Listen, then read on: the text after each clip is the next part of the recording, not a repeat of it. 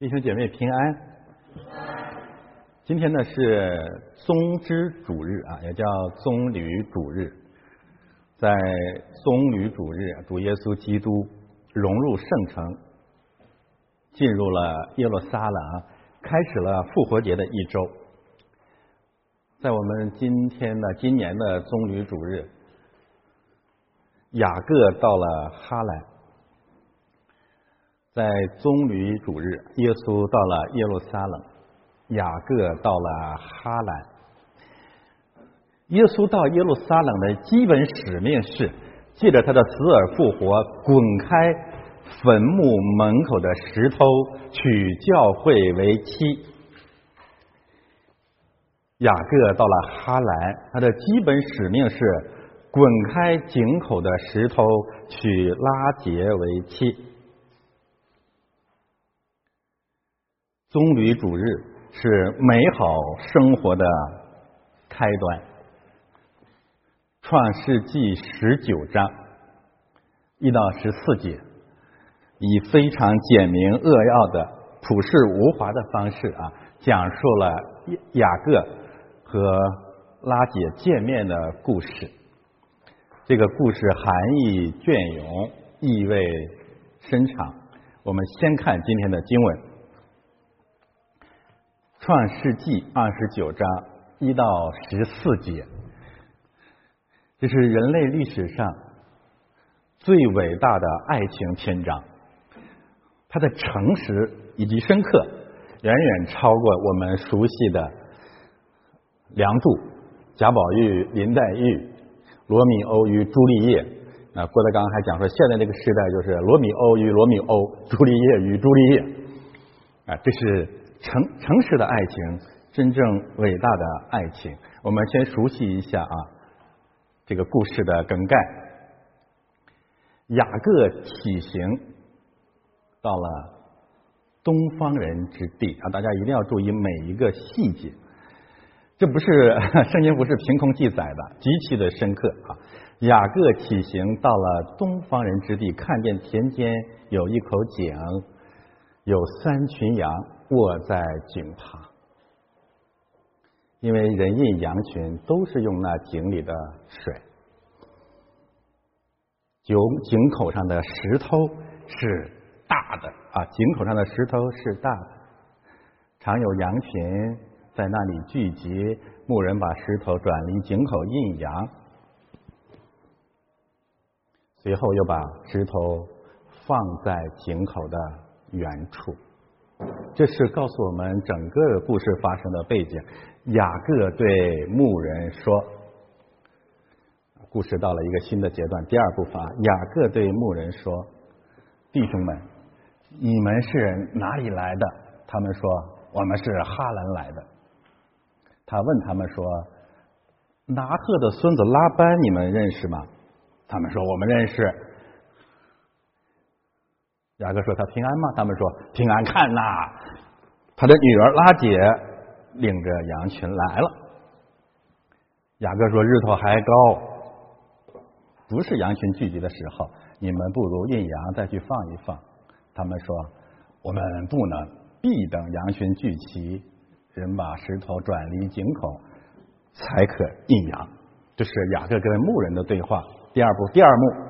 第三幕，雅各正和他们讲话的时候，拉杰带着他的父亲，领着他的父亲的羊，领着他父亲的羊来了。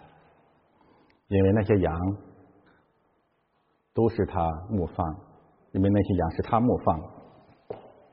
雅各看见他母舅拉班的羊群，和他母舅和母舅拉班的女儿啊，女儿在前面。雅各看见。他母舅拉班的女儿和母舅拉班的羊群就上前把石头转离井口，印他母舅拉班的羊群。然后故事到了高潮了，雅各与拉姐亲嘴，接下来爆发的一幕是，他就放声而哭。这招等一下我会讲啊，这招很很很厉害啊！雅各与拉姐亲嘴就放声而哭，雅各告诉拉姐说，自己是他父亲的外甥，是利百加的儿子。拉姐就跑去告诉他父亲，这是第三幕，雅各和拉姐会面，最后到家了啊。拉班听见外甥雅各的信息，就跑去迎接，抱着他和他亲嘴，领他到自己的家。雅各将一切的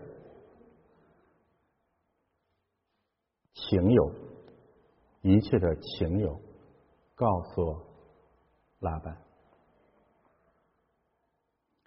拉班对他说：“你实在是我的骨肉。”雅各就和他同住了一个月。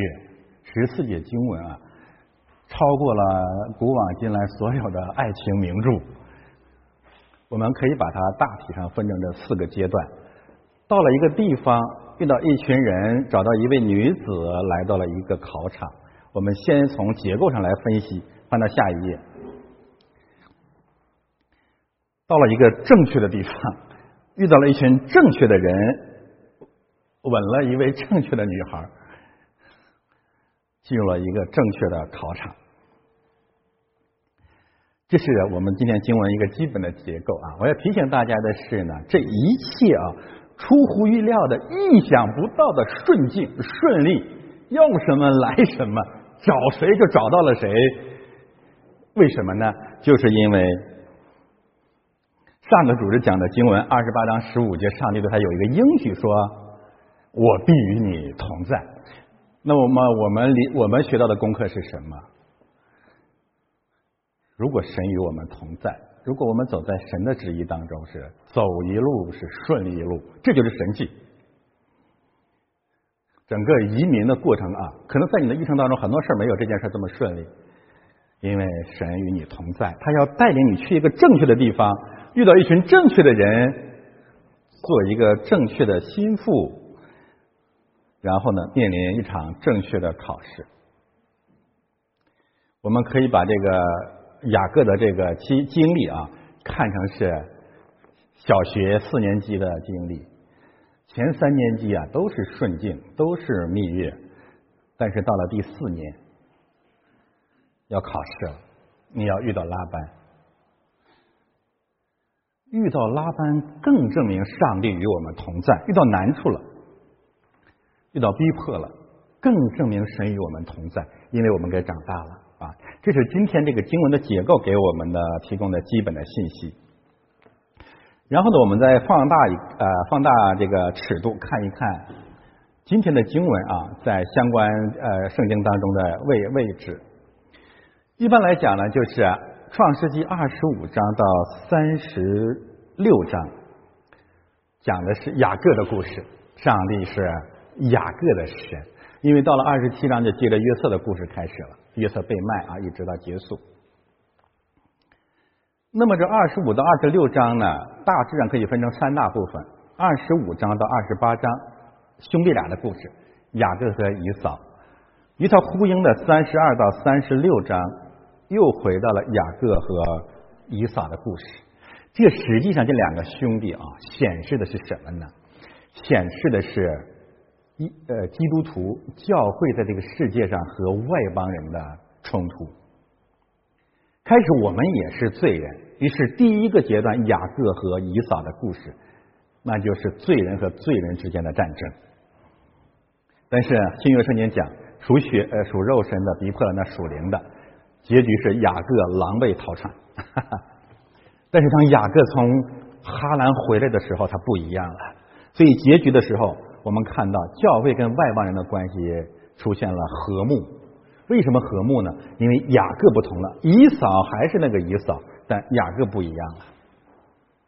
我们不在于属血气的征战。雅各何以能有这么大的变化呢？中间这段经文二十九到三十一节是雅各和拉班的故事，这个故事悍然的位于啊整个雅各故事的中心，那就说明它非常重要。雅各经历拉班意味着什么？意味着我们要经过要经历世界的王，经历魔鬼，经历逼迫，然后我们就真的被被神更新了、重生了啊！这是二十五到三十六章的基本的信息。然后呢，我们再看中间二十九到三十中间那块雅各和拉班，二十九到三十一章我拉下来，可以再进一步的分成三个部分。第一部分就是我们今天要讲的经文，雅各到拉班的家，回过头来三十一章，雅各逃离拉班的家，中间雅各在拉班的家备受折磨，却娶了妻子，娶妻生子。进入拉班的家，掳掠了拉班的羊群、财富和儿女，而这一切当然本来是属于神的。然后呢，离开拉班的家，你看见什么了？耶稣基督进入这个世界，他他复活升天的时候，掳掠了仇敌，建立了教会，然后呢，他坐在全能父上帝的右边。耶稣基督进入这个世界，雅各进入拉班的家。耶稣基督钉上了十字架的这个世界，雅各在拉班的家背负十字架。雅各逃离拉班的家，耶稣基督死而复活，回到父的身边。我们先看今天的经文，一到第十四节，第一部分啊，就是雅各到了东方。呃，我看了一些这个呃中文，包括啊西人的这个有名的一些牧师，讲到创世纪二十九章，基本上一到十四节几乎没有人讲，一带而过。但实际上这段经文是哎，照样是极其深刻。而最看为平淡的，人们容易看到雅各和拉拉姐接吻这一幕啊，但是实际上第一到三节啊。奠定了整个故事的根基，而这三节经文是极为宝贵的。雅各起行到了东方人之地，看见田间有一口井，有三群羊卧在井旁，因为人印羊群都是用那井里的水。井口上的石头是大的，常有羊群在那里聚集。牧人把石头转离井口印羊，随后又把石头放在井口的原处。雅各起行。在讲一个人啊，离开一个地方往远方啊，这个行走。这个句子在圣经当中只出现这一次。它实际上直接翻译呢叫什么呢？雅各抬起自己的脚，开始行动。雅各为什么啊？为什么描述雅各从伯特利啊？往哈兰用如此特别的一个句子呢？我们知道啊，雅各离开别是巴到伯特利，整个这个过程当中呢，是流亡者的道路，是被逼的无路可走，然后他要死了。这样的人是没有未来的，他也不相信有未来。哦。所以到了伯特利啊，我曾经讲过，他到了伯特利，真正的呃，这个睡在旷野里，真正的目的要找死。我们经过三章、四章、五章的人啊，完全理解雅各的这个心态。被抛在雅各身后的是人生极为悲惨的经历，没有任何一个人。也没有任何一个男人真的能够承负。他离开了一个极其破碎的家，而家庭被捣碎，从你的根子上摧毁了你生活的意义，不再有美好生活了，不再相信有美好的生活了。那是个怎样的家呢？一个妻子啊，用极其卑鄙和残忍的手段欺骗了丈夫。一位母亲用极其卑鄙和残忍的手段欺骗了父亲，一个兄弟用极其卑鄙和残忍的手段欺骗了兄弟，而兄弟即将用极其卑鄙和残忍的手段在兄弟身上报仇雪恨。你对人生还有追求吗？所以雅各逃走了，他做梦也没有想到，在他生命的尽头，上帝向他显现。他看见了天梯，神的话语临到了他，他的生命改变了。他现在有能力拔开啊拔起沉重的脚，开始新的生命历程。他仍然相信爱情。在别是吧所有的经历足以摧毁人对爱情的信信心，除非你经历过伯特利的神，你才可能重新恢复生活的勇气，你才可能真正的相信，在茫茫的宇宙和人海当中，真的有一条肋骨和你失散千年仍然为你存留。于是雅各拔起腿来，开始。新的人生何等美好！所以我说，我们经过伯特利的人仍然相信爱情，仍然相信美好的生活。那不仅如此啊，在拔着呃这个这个抬着沉重的脚步，也让我们想起主耶稣的一句话：背起自己的十字架来跟从我，我的恶是轻省的。我们跟随雅各，把整个冬天抛在了身后。我们的冬天是伯特利破碎的家园，不堪回首的家庭婚姻生活。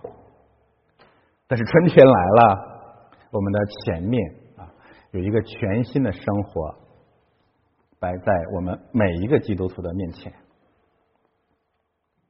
感谢主，他让我们有了重新开始的可能。同样啊，同样重要的一个原因，只有经过了伯特利。伯特利的神的那个雅各才配承担一个使命，到了东方人之地。东方人之地啊，原文是东方众子的地盘。我们已经结晶啊，在创世纪二十九章以前，所有提到的东方这个概念，基本上指的是被驱离出乐园以外的罪人流散之地。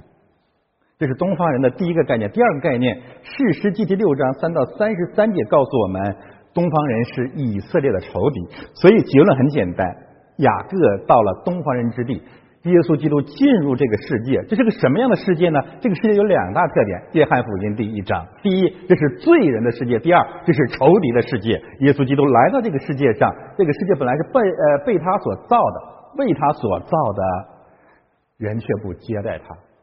人把上帝的儿子当做仇敌，直到把他钉上十字架，驱逐出这个世界。雅各到了东方人之地，就告诉我们，上帝的儿子教会，在罪人之地，在仇敌的国度。为什么这样讲呢？第二节看见了田间有一口井。有三群羊卧在井旁，因为人印羊群都是用那里那井里的水，看见了水井。雅各来自于别是巴，别是巴的意思就是七口井，他对井很熟很熟悉。他来到了一个貌似熟悉的地方。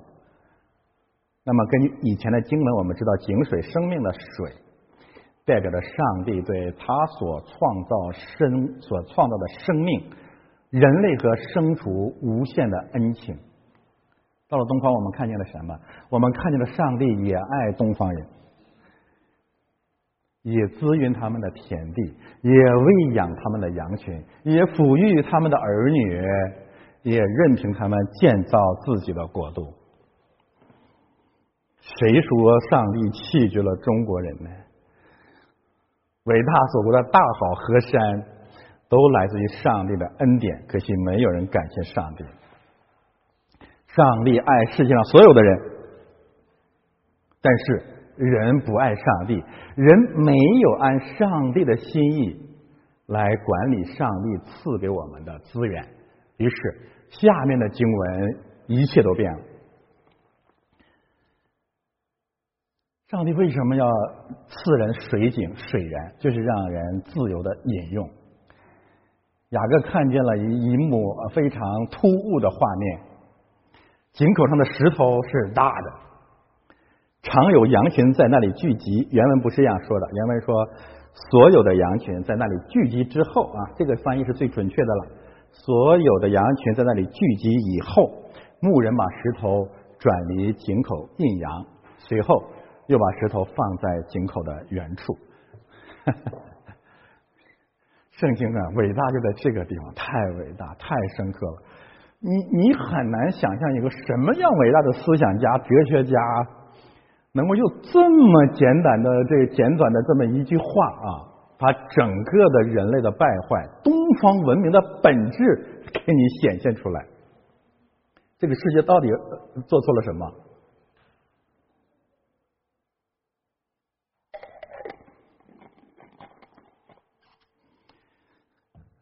要理解这段经文的信息，我们还是要回到前面去。呃，我们知道啊，夏甲两次逃亡，最后怎么活命的呢？耶和华只是他看见一口水井，对吗？你换一句，换一个角度去想一想，如果夏甲遇到的水井井口上的石头是大的，夏甲这个人和这个娘俩会活活的渴死，因为那石头很重。这里面告诉我们，很多牧人才搬得动。因此啊，我们要记住啊，井口上压一块巨大的石头，这不是人类存在的自然现象、正常现象，这是一种不正常的国家变态的管理方式。然后你问自己啊，一个问题：为什么井口要盖一块大石头呢？为什么一个好好的井上面压着一个巨大的石头？有一些是解经的人说呀，是为了怕灰尘脏东西掉进去。我完全不接受这个解释。为什么？你要是遮盖井口，怕一些脏东西掉进去，你用什么遮不好？哎，你用几块木板，用 块布，那到那个时候可能没什么塑料布，你弄那么一块大石头接压上去，绝对不是为了这个。答案很简单啊，两个原因啊，两个原因。第一个原因是有势力、有权柄的人为了控制生存的资源，这是人的傲慢啊！这是东方人的文化。所有的资源被国家、被最高的权力垄断了，然后呢，建立分配性的体制。我可以告诉大家，这一幕就在讲计划经济是怎样诞生的，管制性的经济。计划型的经济、统治型的经济、垄断型的经济，就是这样诞生的。所有的羊群，你要记住啊，就是这一代所有的羊群不在这里啊，但是一块巨大的石头控制了所有的，控制了水资源。一九八八年啊，中国那那个八十年代是中国这个改革开放，我觉得是最黄金时代。一九八八年出版了一本很有名的书啊，仅次它的价值和创造力仅次于《在辩论》啊。这本书的名字叫《东方专制主义》，是一位犹太思想家叫魏特夫写的。我现在还有这本书，现在已经绝版了。后来说不让不让出了。这本书是其实阐明了一个很重要的观点。他说，整个东方的社会是一个治水社会，治水社会导致公共工程和权力的集中。而这个逻辑构成了东方主义诞生的东方专制主义诞生的秘密啊！我我不展开讲了。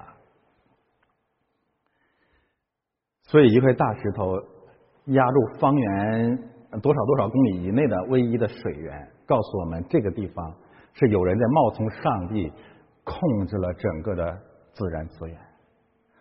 结局就是不服从者不服从者不得水。不服从者不得食。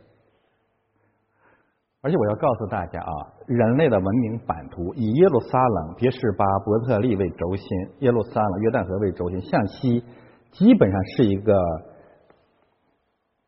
资源分散的社会啊。你今天可以讲是个自由的社会。那么从伯特利、别是巴一线往东到哈兰，整个的阿拉伯世界、伊斯兰教世界，再往东，俄罗斯的东部。印度、中国、亚洲、远东，所有这一切一切的地方，东方人之地，基本上都是管制型经济。你奇妙吗？而且是从哈兰呃，从这个呃雅各那那那个时候开始，一直到二零一八年，你看见什么了？数千年来一块巨大的石头，控制了最核心、最基本的国家资源。你你你感到你感到惊悚吗？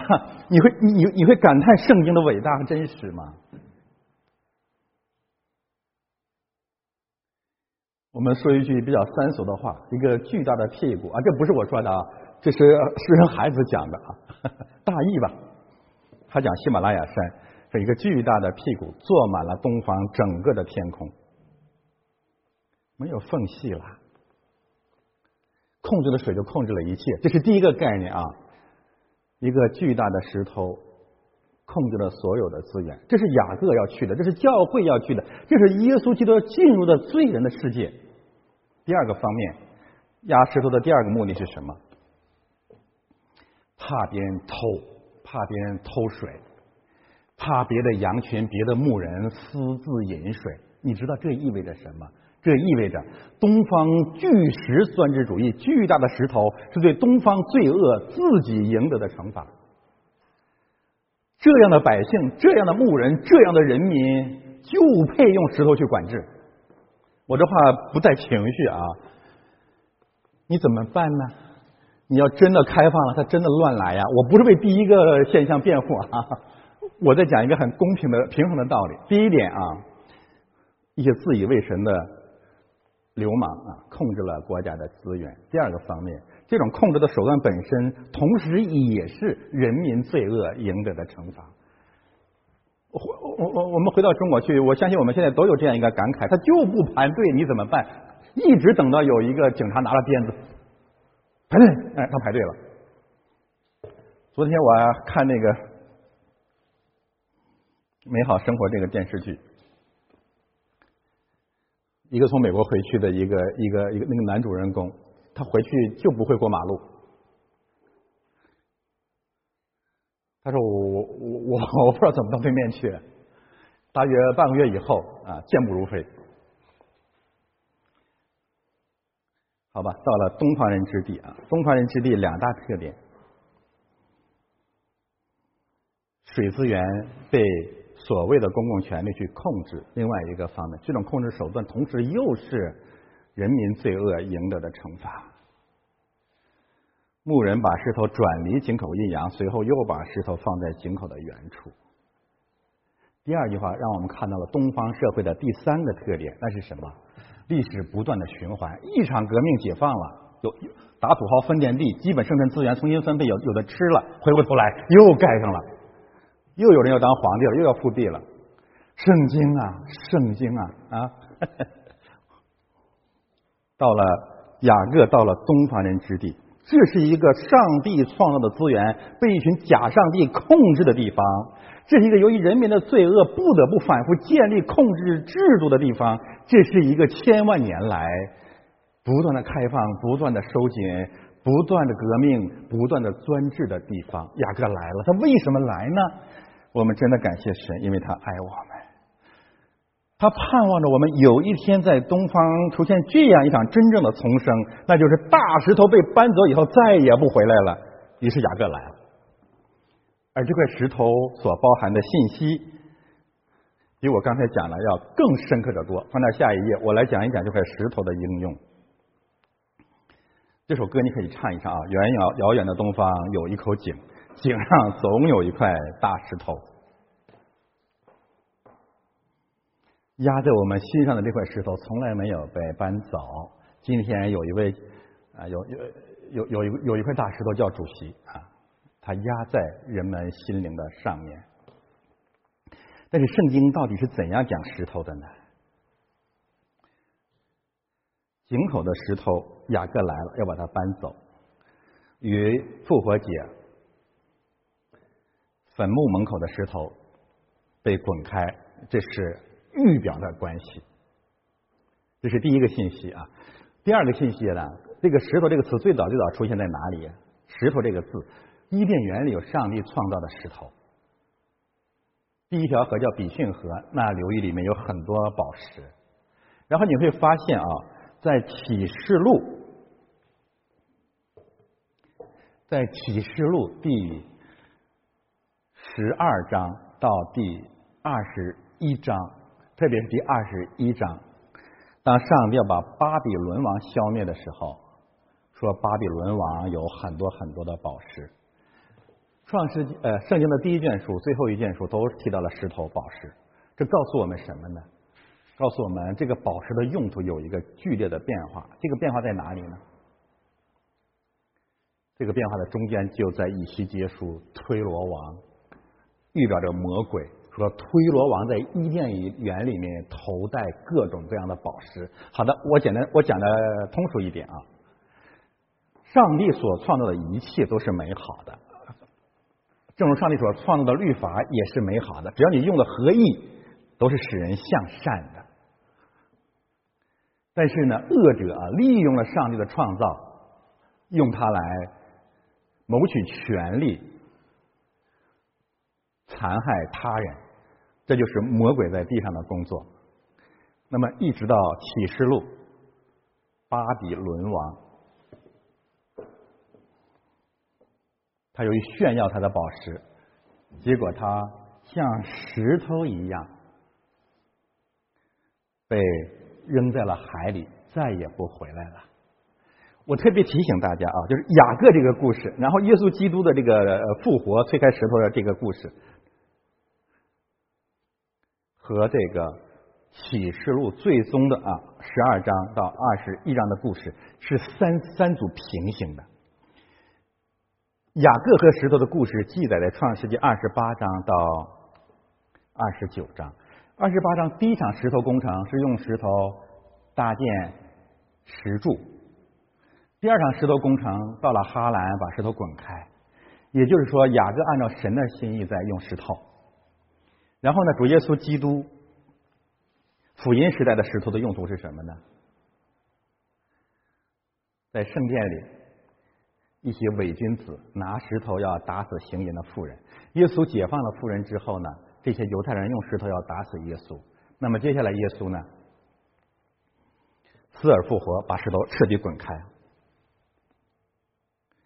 这一切的石头都指向的是一个共同的概念，什么概念？律法。十诫是代表律法，十诫刻在哪里？十诫刻在石头上。人类的罪恶在什么地方？人类的罪恶在于像上帝一样利用律法打死人，这是耶稣来到这个世界真正要解决的问题。大家听明白了没有？石头代表律法的诠释就是死亡，但是上帝赐人律法本来的用意是好的，但是人却用律法来像神一样去审判别人。所有的人类的罪恶，特别是一种以国家主义形式出现的罪恶，都是这种罪恶，用道德律法所谓的法治。弄死别人，自以为神，谋取私利。耶稣来了，滚开墓里的石头，解放了所有的人，废弃了死亡的权势了。人类进入了福音的时代，开始了美好的生活。但是，总有一些人，他们继续的用石头打死别人，这就是巴比伦大城所代表的。现在大家要回过，呃，最近有很多人希望我我重讲启示录，我会的啊。启示录十二到二十一章讲的是什么故事啊？讲的是七位天使决战大红龙和巴比伦大淫妇的故事，而这个故事和雅各到哈兰的故事是每个细节几乎都平行的。到了启示录第十八章，巴比伦大淫妇啊，因为他呃嗯呃呃卖卖弄石头、各种宝石、贸易诸如此类，结果呢，有一个大力的天使举起巴比伦大城如一块石头，就是那大磨石，扔进海里，说再也看不见了。这是人类的历史的结局了啊！但是特别奇妙的是。把这个石头扔下去以后啊，这是启示启示录第十八章，到了启示录第二十一章，那是什么？新天新地降临，然后呢，耶路撒冷如心腹，装扮好自己等候丈夫，然后呢，主耶稣从天降临说：“我要把生命泉的活水白白的赐给人喝。”你看见是完全平行的关系没有啊？雅各到了哈兰，推开大石头，把生命泉的活水给羊群和利百加喝。利百加是他的心腹。到了启示录结束的时候，新天新地降临，先把大石头扔开啊，巴比伦大石头扔掉，然后呢，心腹拉结准备好了，新郎雅各来了，耶稣基督回来了，回来干什么？把生命的泉水啊，白白的赐给人喝。所以这才是啊，亚创世纪二十九章一到十四节一到三节，整个的这个这个这个简简洁的叙事，真正预表的真理。那就是耶稣基督来到这个世界，推开律法主义啊，人每个人心头上的律法主义巨石，把人类解放出来，在人类人类当中兴起一些人做他的教会，做他的心腹，然后呢，来到新天新地，饮用生命的活水。好的，现在我们看第二幕，雅各对牧人说：“弟兄们，你们是哪里来的？”他们说：“我是，我们是哈兰来的。”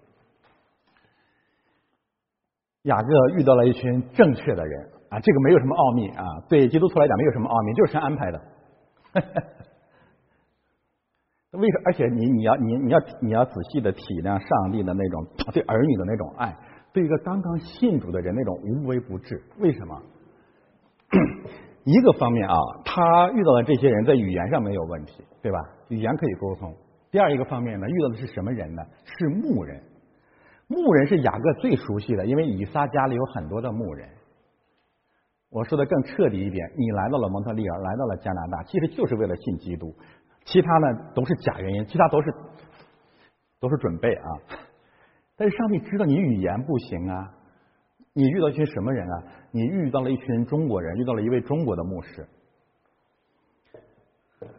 神是何等何等的爱他，爱一个爱一个孩子啊！他在路上给他预备了一个雅各最容易对话，而且不用害怕的这么一群人。如果雅各这里遇到一群蒙古人，遇到了一群士兵，遇到了一群强盗，雅各就会说：“上帝，你说你与我同在，你在哪里呀？”但是我们的问题在哪里呢？回首过去三年、五年、十年所有的顺境，我们感恩过吗？我们说主啊，哎呀，我觉得很奇怪啊，这个经常问是牧师，上帝在哪里呀？有有有有上帝吗？哎呀，我勒个去啊！上帝与我们同在啊！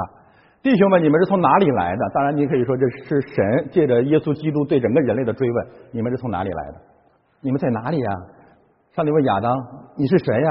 你要想一想啊，这么多年了，他说：“我们从哈兰来的。”哈兰。哈兰是当时的洛杉矶、纽约、上海、北京诸如此类，是当时古代世界最大的城市之一。而且哈兰的主要敬拜的神灵是月神，所以拉班的意思是白。那不仅如此，大家知道吗？一直到今天，仍然有一个宗教自称最最最反对偶像崇拜的宗教，却崇拜一块石头。谁知道是哪个宗教？伊斯兰教，他们有一个崇拜活动叫亲吻黑石啊，我不解我不解释了，大家回去自己查。这是他们核心的一个崇拜活动。这块黑石实际上应该是一块陨石，现在在卖价。所以这里面有个连带的关系，什么关系呀？就是压在井口的那块巨石，也有可能是哈兰那个城市的一种宗教。圣物，所以当所有的人都聚齐了，所有羊都聚齐了以后，你才可以举行一个开井的仪式，诸如此类。当然，这是我的联想。但是不管怎么样，哈兰为中心的古代中东世界、东方世界，崇拜石头是一个普遍的现象。在亚伯拉罕时代，拿赫的家族可能信仰还是信仰耶和华的，我们知道。但是到了拉班掌权的这一代人的时候，实际上他们已经成了。异教徒，他问他们说：“拿赫的孙子拉班，你们认识吗？”看来这个比土利啊，就是拉班的父亲，不怎么有名啊。没问他，拿赫很有名。拿赫的孙子拉班，你们认识吗？他们说：“我们认识。”很多人嘲笑圣经啊，那怎怎怎么怎么就这么巧？我们的回答是：就这么巧，就这么巧。那怎么了？呃，我我我我以前回国，正准备去东北探亲，突然有个电话说我们这有人要受洗，那怎么就这么巧？那就这么巧吗？我我们中中国人经常说这个无巧不成书，哎呀，这真是瞎眼子。巧合的意思就是上帝与我们同在。他他他竟然认识他要找的人。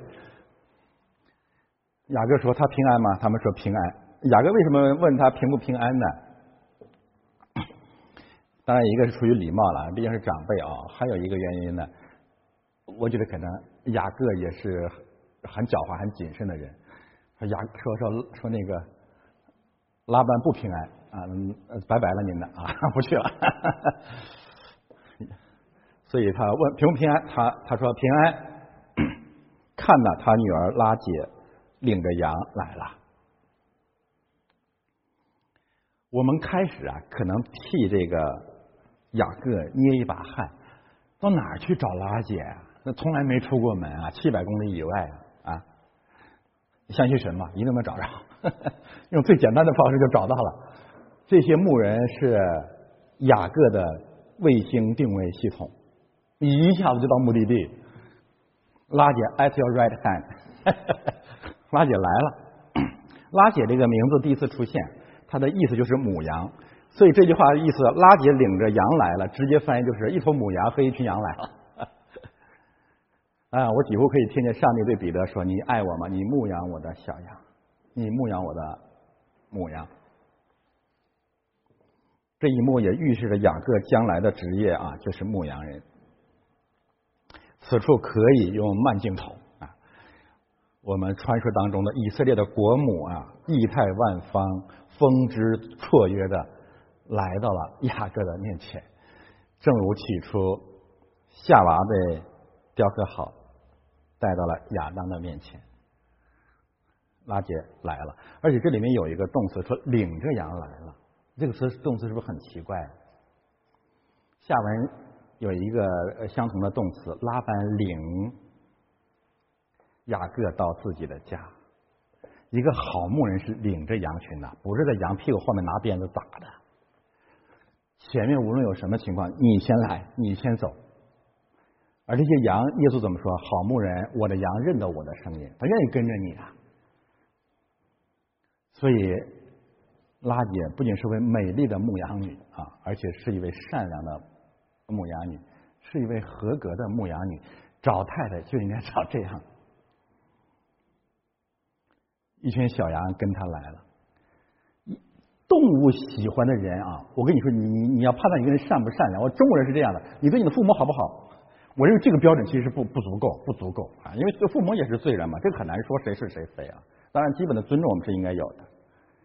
但是如果有一群动物喜欢你，我基本上可以判断你是个好人。二零嗯，二零零四年记不住了啊，到美国，一个很有名的剧作家不记得名字了啊，请我吃饭。那时候我也好，那个那次我好像第一次到美国去。他说你，我说我说你在美国这么多年了，这个中美人的文化区别在哪里？他是搞环保的啊，写过很多这方面的东西。他说我给你举个简单的例子啊。你到美国的这个呃旷野里面啊，你弯下腰来，很多动物就过来，因为他他们以为你要给他吃的。他说你在中国，你弯你一弯下腰来，那个狗跑的撒腿就跑，因为他知道你一定要打他了。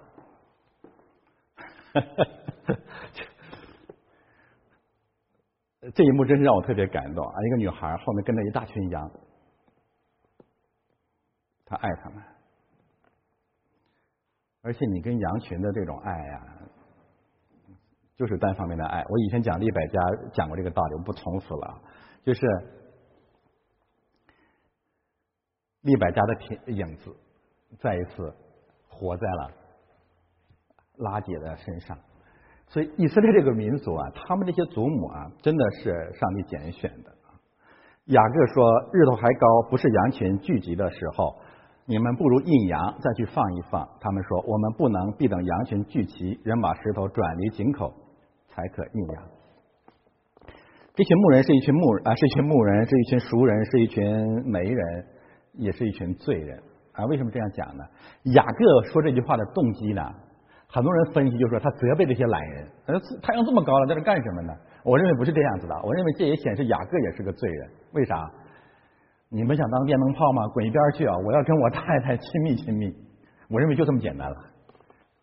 说说快走快走快走，拉姐来了，你们快走啊！就这个意思啊，打扫战场。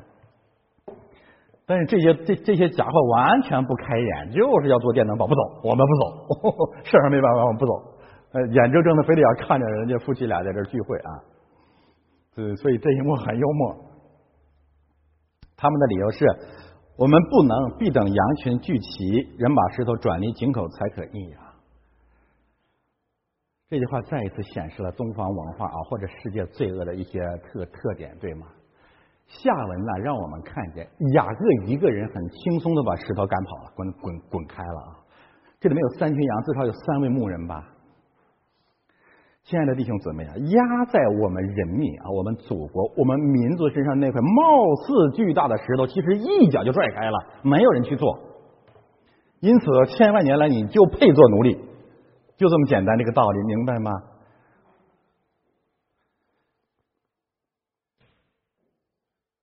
亚历山大大帝有一个很有名的传说啊，叫格迪亚斯绳结，大家听说过吗？亚历山大大帝呢，到了这个小亚细亚半岛，要征服那个地方啊。那个地方有一个传说，有一个巨大的绳结，是以前一个呃国王做出来的。然后当地有一个预言说，谁要是能够把这个绳结打开，他就是小亚细亚的君王。没有人能打开，因为那那非常非常的 复杂啊！整个绳结没有绳绳头。你知道亚历山大是怎么做的吗？他拿起剑来一劈两半。这个故事就是比喻什么呀？这个预言，这个有名的预言，就是看似沉重和复杂的事情，实际上是最用可以用最简单的方式去解决。这些人没有说这个大石头弄不开呀，得所有人到齐了以后才能把它搬开呀。雅各一个人就把它滚开了。很多人嘲笑基督教，说耶稣钉十字架成为呃世人的救赎，这事儿很容易啊，很多的宗教都可以啊。问题在这里啊，你去做，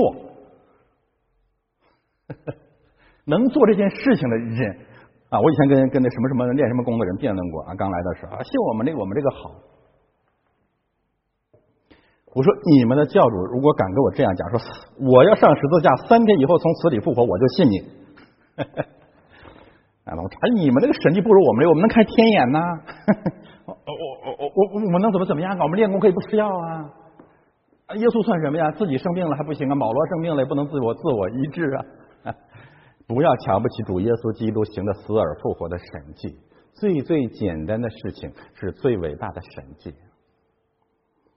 所以雅各就把他们推开了。所以这些牧人的这些话，让我们看见什么是罪人。我们知道罪在哪里，但是我们不愿意去把它改掉。所以到主耶稣来的时候，曾经问一个病人有这么一句特别深刻的简单的话。他问那个病人怎么说的？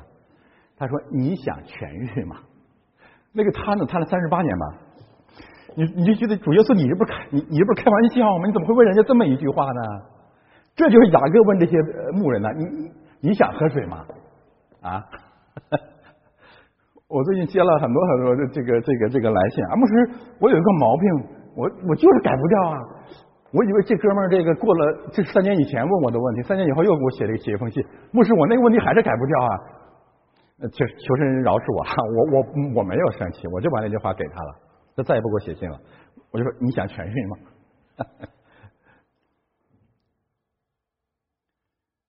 戒烟戒不掉，好吧。你想戒烟吗？毛弟今天没来啊。人家说戒就戒了，你想戒就戒了啊，就这个意思，好吧？我们看一看拉姐。我今天呢，借着拉姐讲一讲什么是神喜悦的女人，然后就借着雅各讲一讲什么是神喜悦的男人。什么是神喜悦的女人啊？她是个牧羊女，牧羊女啊是神喜悦的女人。这是真正的女人，而拉姐或者女人，我们知道整个圣经是预表着教会的。拉姐或者教会至少有四大品质，牧羊女有四大品质，第一个就是勤劳。你如果是牧羊啊，你不能偷懒的。所以箴言一再说，懒惰就是罪，恐惧是罪，懒惰也是罪。做一个勤劳的女人，不要做个懒女人啊！你你先不要心里不平啊，等一下我再骂男人啊！先做一个勤劳的女人。第二，善良啊，这个我不多讲了。他跟动物的关系显示他是一个善良的人，不是一个恶妇亚塔利亚，而且愿意去顺服顺服主。因为你牧养羊群啊，就是哪里有草，你就要去哪里，你不能太自私。你说我不愿意去，不愿意去也得去啊。第三个特点就是勇勇敢，你要喂羊击打豺狼。主耶稣说要喂羊舍命。第四个方面就是圣洁，这个我想多说几句啊。牧羊女啊，活出了教会的姐妹，或者说教会的基本的品质，就是人际关系方面的圣洁。她和一群羊在一起，从否定的角度来讲，可以否定三个方面的偏转。第一，你不要整天和一群女人在一起做长舌妇，尤其不要论断丈夫，特别是不要论断牧师。开句玩笑啊！第一，不要和一些女人天天的混迹在一起做长舌妇。我我讲这些都有圣经根据啊，自己看这个教牧书信。第二点，不要混终日混迹在一群男人里面做淫妇，不要跟我讲什么圣洁，谁都知道那点破事儿啊！不要终日混迹在一群男人当中做淫妇。第三，不要混迹在一群男女人和女男人之间做争吵的妇人。我现在讲的这三个方面都有圣经的根据，那怎么办呢？你更多的时间去牧养羊群，跟一群羊在一起，比混迹一群罪人在一起，更在神面前有圣洁的形象。这是牧羊女给我们看见的一些祝福。大家可以印证《箴言》第三十一章，贤德的妇人这些品质都在哪里？好的，现在我们来看雅各。雅各正和他们说话的时候，拉杰领着他父亲的羊来了，因为那些羊是他牧放的。这里面让我们看见两个事实啊，至少两个事实。第一呢，拉姐在他父亲的心目当中是一个是一个奴隶，是一个仆人啊。一个小女孩那么漂亮的女孩，你让她天天去放羊，你这个当父亲你怎么干的呀？到上面还有个大姐叫利亚。大家知道吗？而且利亚还有还有还有仆人，对不对？那不仅如此，拉班有好多儿子哎，你知道吗？拉姐逃跑的时候，为什么逃跑？拉班一些儿子不干了，说我们家的钱都让都让拉都让雅各给弄去了，这些儿子很生气。那你那你回过头来想，这这一大屋子的男人啊，还有他姐姐，为什么让一个小女孩天天餐风露宿的去牧羊啊，跟那些混迹那些男人啊在一起啊，而而而且帮着那些男人去搬石头啊？回过头来，我再说说那些牧羊人有多么的多么的不堪呢？三个大男人坐在那里说：“等羊群到齐了，我们再搬石头。”我们做梦也没有想到，这些这三个大男人在等一个女孩。所以圣经啊，真是特别特别有意思啊！可能雅各看见了拉姐来了，肺都气炸了，说：“你们是男人吗？”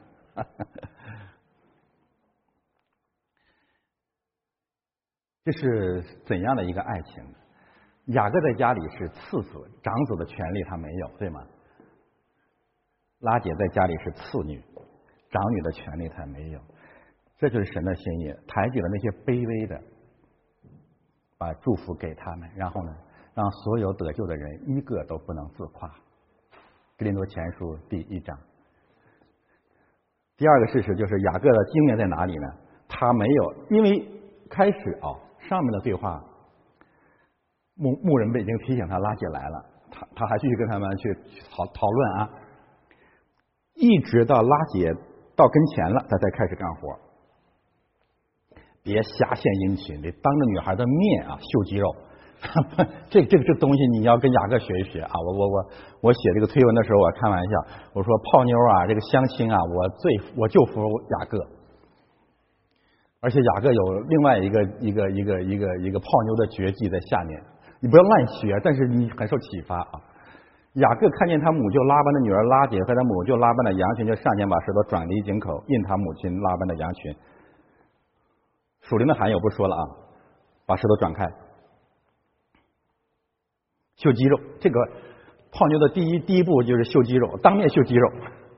啊，春天来了，你到野外你可以看那些凶性的动物，都都都都从都是雅各的后代啊，秀肌肉。这个秀肌肉有两个目的：讨讨好拉姐，同时讨好拉姐他爸啊。这里面一再的提他的父亲哎拉班的名字。第三步，雅各与拉姐亲嘴，就放声而哭。啊，这个这个三俗点说，这这招太狠了。先是陌生人第一次见面，对吧？然后就跟人家亲嘴了，正常的反应是拉姐回过头给他一大嘴巴，这这是正常的反应对吧？但是进在拉姐回头给他打大嘴巴那零点零一秒之前，雅各放声大哭，拉姐懵了啊！学学学这招，这招太厉害了，这招太狠了啊！这这雅各这个小子真是精明哎。这真是那个用一碗红豆汤骗他哥那小子啊，那都太聪明了。所以你要学这一招，就是你要去亲一个女孩，等她发火，在她发火之前，你马上就哭。这这什么招数？这是啊？我我我叹为观止哎。因为正常的是你亲完了以后该人家哭，你哭什么呀？这这雅各这点生气，回头一看，哎，他他很委屈啊。啊，雅各这小子实在把我给逗坏了啊！但是劝大家啊，特别是女人上那些年轻人不要乱学啊。雅各，我刚才这话都是发挥一下啊。雅各为什么敢这样做？我想有两个更深刻的原因啊。一个原因就是通过秀肌肉，他知道这女孩已经有好感了。第二一个，我觉得更重要的一个原因是啊。我们相信啊，在创世纪第二章当中啊，就是上帝造了一个男人，然后呢又造了一个用他的肋骨造造了一个女人，在千里之外啊，在茫茫人海，在这个世界当中有我们一块肋骨。我们见到他的时候，有一种莫名的、无法解释的、理性无法对象化的亲密感，就是他传说当中的一见钟情。你是她的丈夫，他是你的肋骨。当你在机场、在码头目送一个女孩，当她离开你的时候，你觉得你的肋骨被拆毁那样般的疼痛，你那样的留恋，那就是她。所以雅各找到了他的肋骨，于是他放声大哭，终于找到她。当然啊，这这也可以成为泡妞的第三招，因为女女性都比较吃这个同情的这个这副这副这副药，而且女孩子还愿意炫耀自己的同情，所以一拍即合啊。雅各就放声而哭，这个放声而哭呢，还让我们看到上一次有一个放声而哭的人，这个就是姨嫂。姨嫂为什么放声而哭呢？被他弟弟给弄死了，太惨了。然后我们就看见神的公义，凡是把别人弄哭的人，早晚有一天被人被被被人弄哭。我们生活的悲剧在哪里？每个人都哭得很惨，都觉得自己是这个世界上最可怜的人。但是上帝借着以扫和雅各两个人的痛哭，让我们看见可怜之人都有可恨之处，而被弄哭了的雅各才有重生的希望。雅各告诉拉姐，第四步啊，秀肌肉，第一步，第二步亲嘴，第三步马上就哭，第四步开始倾诉，我是谁呀？介绍了一番，拉姐就跑去告诉他父亲，我说这傻丫头没缓过神来，对吧？嗯，这事儿就这么成了。好的，我们看看雅各表现出怎样的男人或者基督的品性。到底什么是男人？男人怎样活出耶稣基督的品性？亲爱的弟兄姊妹，中国这些年流传了一句语录，叫做“竟无一人是男儿”啊！我提醒这位先生和所有崇拜他的人：臭流氓不是男人，欺软怕硬，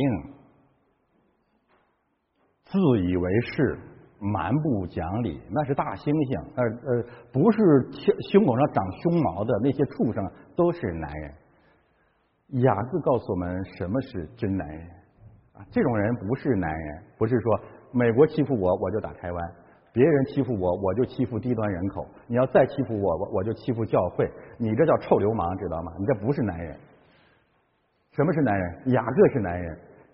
这种男人至少有四大品性：第一，先来，不是要在那里坐着等拉拉姐来找他。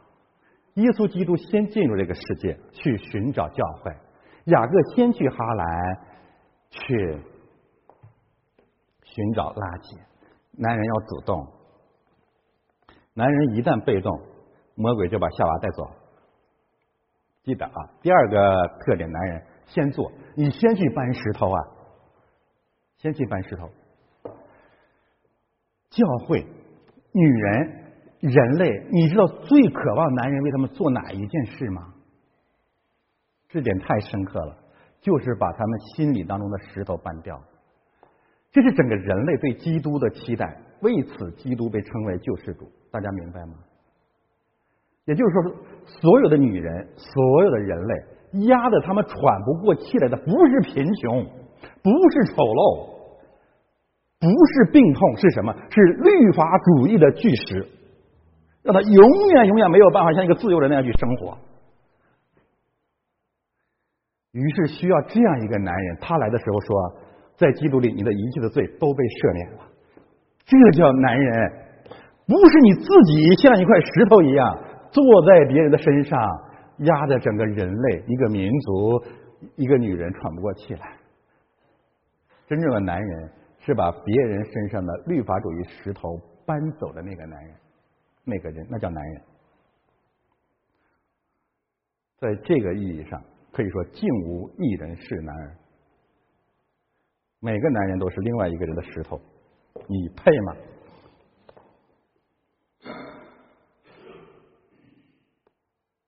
当然，怎么搬掉这块石头？耶稣先做做什么？先死，让石头先把他打死。耶稣爱教会，为教会舍命。第三个方面就是先爱，先接，先吻拉姐。你不要等着天天拉姐来吻我。所以使徒书信说：“我们爱，是因为他先爱了我们。”男人的第四个品性，先哭。这个我刚才是有点调侃啊。这里我讲的先哭是什么意思？你先做一个诚实的人，别装了，行吗？这个世界现在充斥了假男人和假男人。我就是不哭，男儿有了也不轻弹。但是圣经说，耶稣哭了。做一个诚实的人。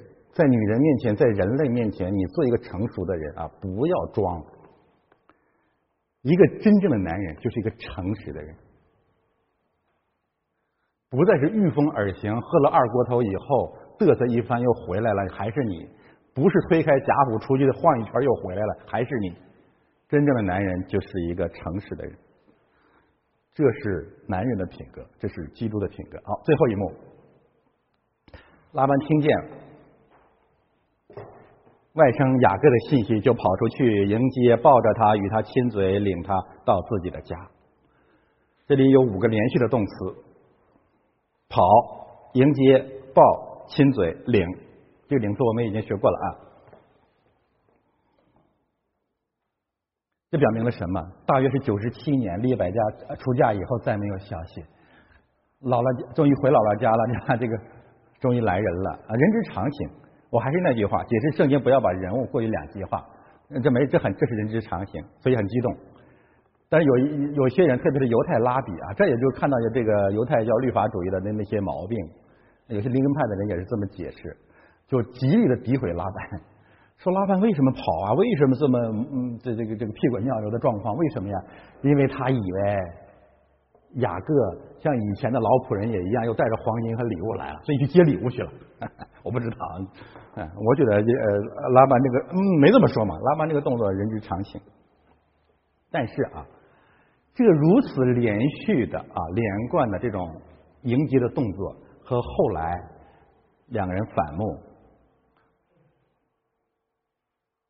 雅各逃离拉班的家，形成了鲜明的对比，这让人感慨事态的炎凉。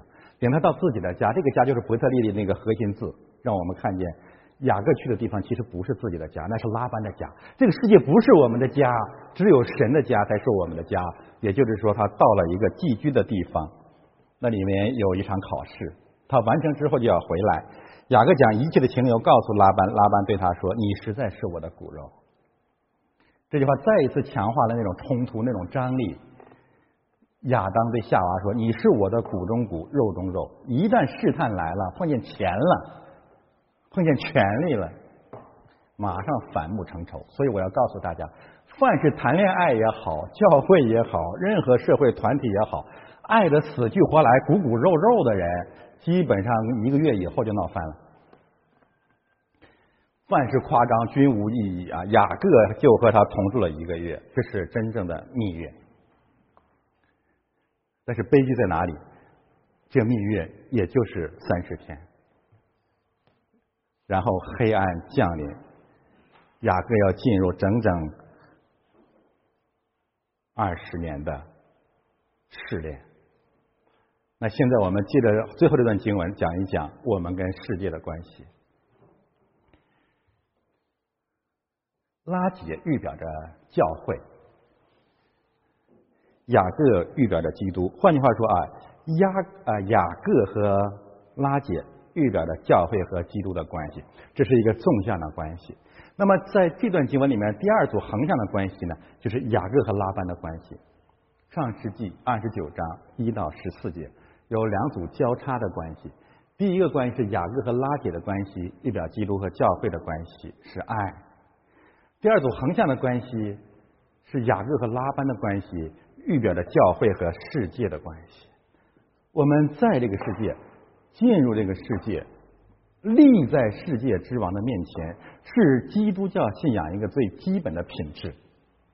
那这是什么意思呢？我们跟世界的关系主要表现出四个方面：第一，道成肉身，耶稣基督进入这个世界。你不是佛教，你不是异教徒，你不是要在这个地上建立人性的小庙，你必须进入这个世界，同时面对世界的王。凡是不按此理而行的啊，用我我我引用保罗的话，凡是传福音不按照这个传的，都该被咒诅。这是圣，我这样讲有什么圣经根据？约翰一书第四章，凡是灵不认耶稣基督是成了肉身来的，都是邪灵。旧约我引用了三章经文，新约我有引用了三章经文，告诉我们我为什么我们为什么一定要进入这个世界，并且一定要面对世界的王。我不解释，我把它读一遍啊。从前亚比米勒就是世界的王，核心词就就是世界的王的仆人霸占了一口水井，亚伯拉罕为这事指责亚比比勒。神的传道，神的仆人要责备世界的王。出埃及记第。八章第一节，耶和华吩咐摩西说：“你去见法老，说耶和华这样说：容我的百姓去，好侍奉我。责备世界的王的目的不是要搞政治，是为了把世界之王权势之下的人民带出来做上帝的儿女。”第三部分，以西结书二十八章一节，人子啊，教会啊，以西结啊，先知啊，你对推罗王说：“主耶和华如此说，你心里高说我是神。”我在海中做神之位，你虽然巨心自比神，也不过是人，并不是神。对世界的王的第三个态度，就是对那些魔鬼真正魔鬼的差役，最后要弃绝他们，责备他们，弃绝他们。旧约圣经这道道理不是在旧约才有，到新约圣经，主耶稣说：“你们要为我的缘故被送到诸侯君王的面前，对他们和外邦人做做见证。”送到诸侯和君王的面前，反过来讲。凡是没有，从来也没有站在君王和诸侯面前的人，都是邪教，都是异教，都是世界之王的淫妇。使徒行传二十六章二十六节，王也晓得这样是，这是保罗跟王传福音，所以我向王放胆直言，我深信这些事没有一个向王隐藏的，因为都不是在背地里做的。教会要站在世界之王的面前传福音。结束的地方启示录。说到末世来的时候，教会是什么呢？教会就是两棵树和两个灯台立在世界之主的面前。从创世界一直到启示录，教会进入世界，立在世界之王的面前。这是教会，这是万王之王神的仆人。我传圣经启示的福音，我不传任何人逼迫我要传的福音。因为我要是讨人的喜欢，我就不是神的仆人了。第一部分，教会跟世界的第一个关系，道成肉身，立在世界之王的面前。第二个方面，我们跟世界的关系，有一个短暂的蜜月，刚来到那个世界，雅各来了，拉班要勾引他，迎接他，要和他合作。亲爱的弟兄姊妹，任何一个教会来到了东方，来到一个世界。开始关系都非常的美好。上面主日我谈到景教，你还记得吗？唐玄宗、唐太宗、唐肃宗迎接他，为什么？所有这个世界的王都认为你有利可图，我可以利用你让我更发财，让我权力更大，利用你来统治人心。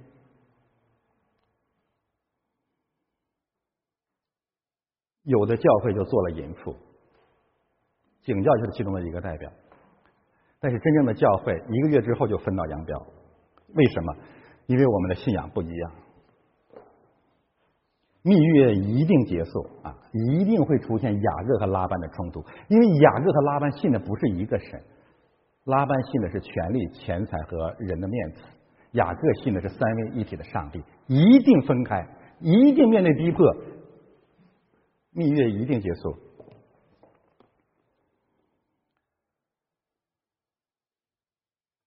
这是第二个阶段，蜜月。这种蜜月其实有的时候在教会里也会表现出来，就是一个我们这都很理解啊。你刚刚接受福音的时候，你可能会觉得啊，信基督吧，反正能得很多好处啊。但时间长了，你会发现，哎，没有得到好处啊。不仅没有得到好处，像人不是这样的讲道，我还有点危险啊。